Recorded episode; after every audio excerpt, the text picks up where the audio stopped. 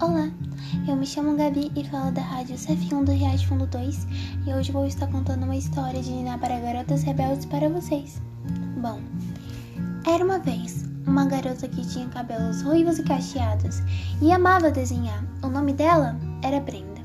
Quando tinha 15 anos, Brenda ligou para o estúdio de Walter Disney. Sou uma desenhista muito boa, ela falou. Vocês podem me dar um emprego? Eles responderam que ela deveria entrar em contato novamente quando fosse mais velha e tivesse mais prática. E foi isso mesmo que ela fez. Estudou animação e cal artes e alguns anos depois está fazendo o que realmente sempre sonhou. Estava trabalhando com desenhos animados para a Disney em Los Angeles. Em pouco tempo, descobriu que era uma das pouquíssimas mulheres por lá. Foi então que percebeu o porquê as princesas dos filmes eram tão indefesas. Todas foram criadas por homens, relembra.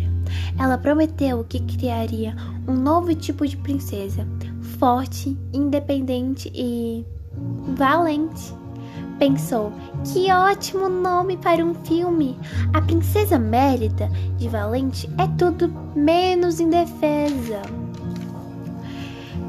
Uma arqueira fantástica e galopa em seu cavalo, enfrentando ursos e vivendo aventuras espetaculares.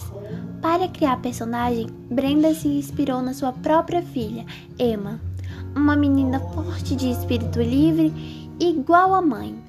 Ela é minha, Mérida, e eu a amo.